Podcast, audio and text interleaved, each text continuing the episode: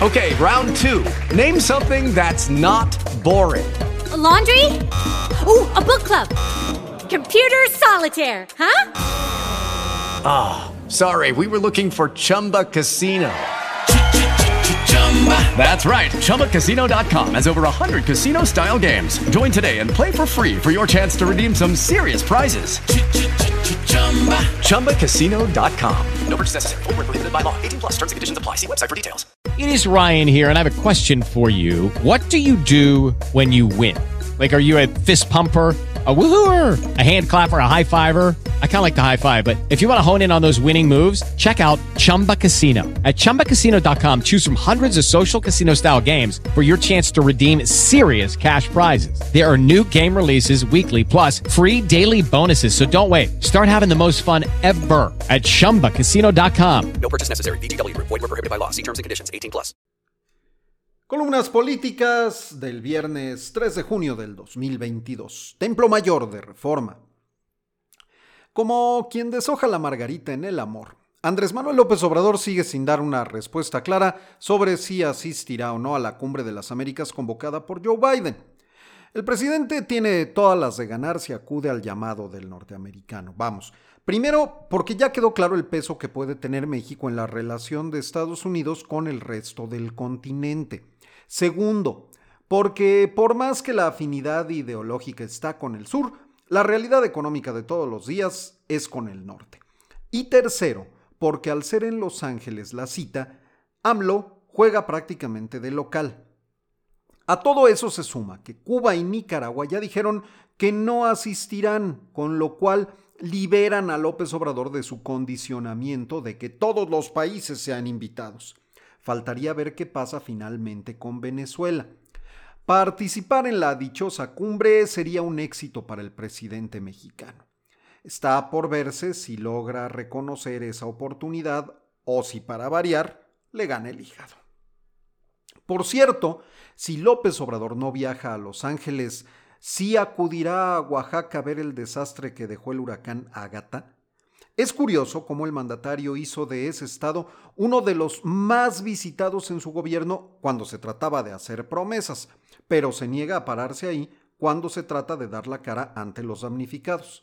Sería un buen detalle que alguien acudiera a explicarles a los oaxaqueños que no hay fonden para apoyarlos, pero que el domingo deben votar por Morena con toda confianza. Oiga, no hay que perder de vista el caso de espionaje político que trae entre manos el gobierno de Claudia Sheinbaum.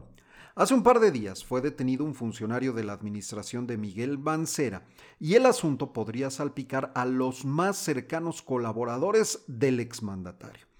Y es que quienes saben del asunto dicen que las líneas de investigación irían hacia Héctor Serrano, quien fuera el temido secretario de gobierno de Mancera y de hecho uno de sus principales operadores políticos.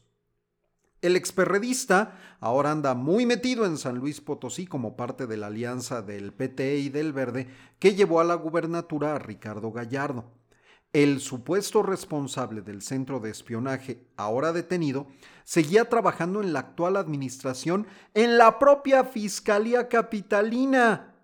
Excelente lugar para esconderse. Oiga, ¿y qué tal funciona la simplificación administrativa en la 4T? Ah, pues el SAT obligó a los patrones a pedirle a sus empleados tramitar ante el SAT la constancia de situación fiscal para luego entregársela al mismo SAT que la expidió. No, bueno. Confidencial del financiero.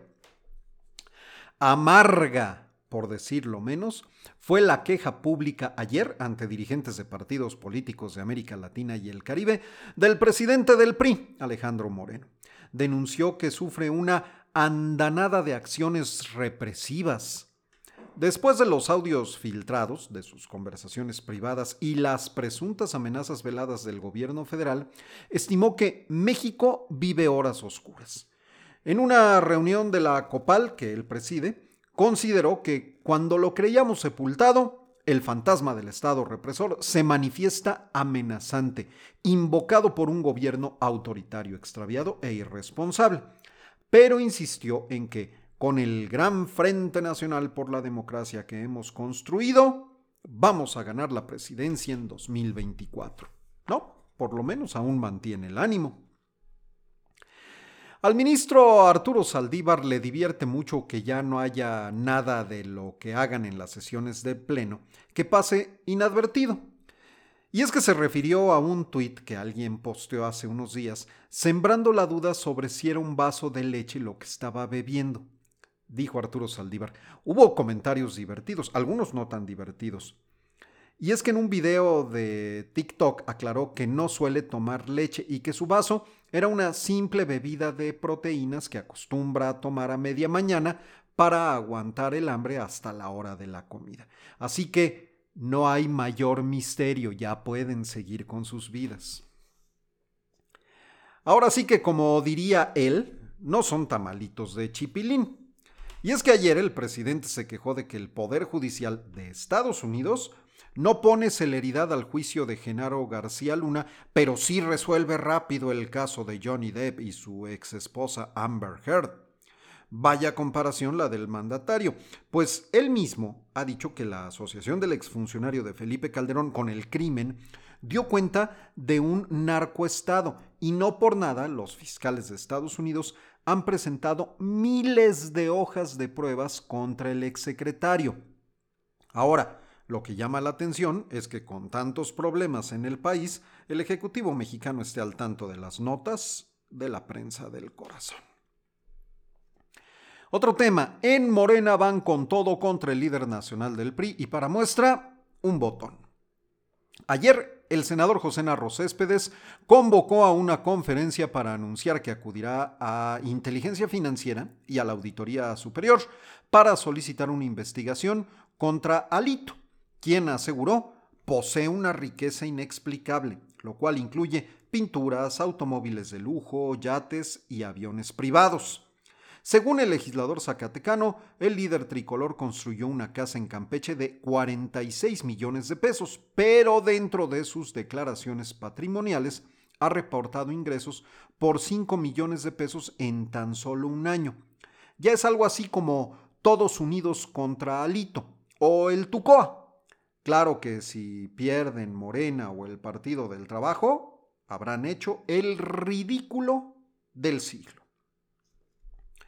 Y México, junto con Brasil, Panamá, Colombia, Uruguay y Haití, presentaron ayer candidatos a dirigir la Organización Panamericana de la Salud. Pero no se asuste, no es Hugo López Gatel el abanderado mexicano, sino nada menos que Nadine Gassman, sí, la titular de InMujeres.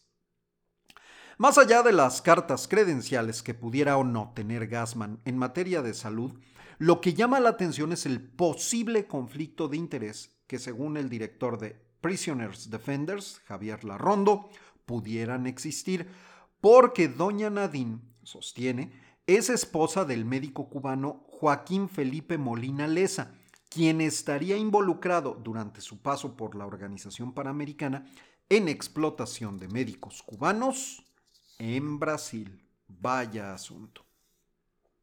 Bajo reserva de El Universal. Nos hacen ver que en la segunda entrega de informes de ingresos y gastos por las elecciones locales hay unos candidatos más cumplidos que otros, ya que a dos días de vencer el plazo hay 193 candidatos pendientes de presentar su información a las autoridades locales para su fiscalización. Los contendientes atrasados son de Durango y Quintana Roo, mientras que en Aguascalientes, Tamaulipas, Oaxaca e Hidalgo ya cumplieron con este deber. Nos dicen que, como suele ocurrir en estos procesos, no faltará quien lo suba a última hora y tampoco faltará quien no llegue a tiempo y después se diga perseguido político cuando le caigan las sanciones. Porque en esto de las candidaturas hay quienes son rápidos y furiosos para denunciar complots pero lentos y opacos para transparentar los dineros de sus campañas. Trascendió de Milenio Diario. El embajador de Estados Unidos, Ken Salazar, estuvo durante casi cinco horas en Palacio Nacional reunido con Andrés Manuel López Obrador. Lo peculiar de esta visita es que después de participar en una cita con empresarios estadounidenses, el diplomático permaneció en una larga encerrona con el mandatario mexicano mientras se concretaba en esos momentos la extradición del exgobernador de Chihuahua, César Duarte. El Consejo General del Instituto Nacional Electoral ofrecerá la tradicional conferencia de prensa previa a un proceso con los acordes de las golondrinas. Y esto porque se trata de los últimos comicios llevados por Lorenzo Córdoba como titular del organismo, y en los que participarán los también consejeros Ciro Murayama, Adriana Favela y José Roberto Ruiz, quienes dejarán sus cargos en abril del próximo año con o sin reforma en la materia.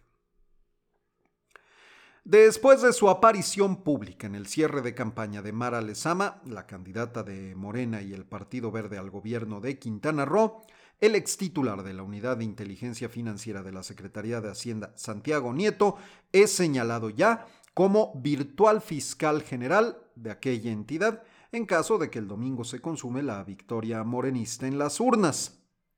Se ha dicho incluso que el hasta hace poco cercanísimo colaborador de López Obrador prepara de tiempo atrás un plan integral de seguridad para enfrentar a la desbordada delincuencia organizada que azota el territorio quintanarroense. Y sigue creciendo la controversia por el dictamen que busca erradicar las corridas de toros en la Ciudad de México este jueves, el presidente de la Comisión de Bienestar Animal del Congreso Capitalino, Jesús Sesma, lamentó que legisladores de Morena no hayan acudido por segunda ocasión consecutiva a la sesión en la que se discutiría y votaría el dictamen que regula la tauromaquia, pues de esta manera hubo falta de quórum. Y estas fueron las columnas políticas de hoy.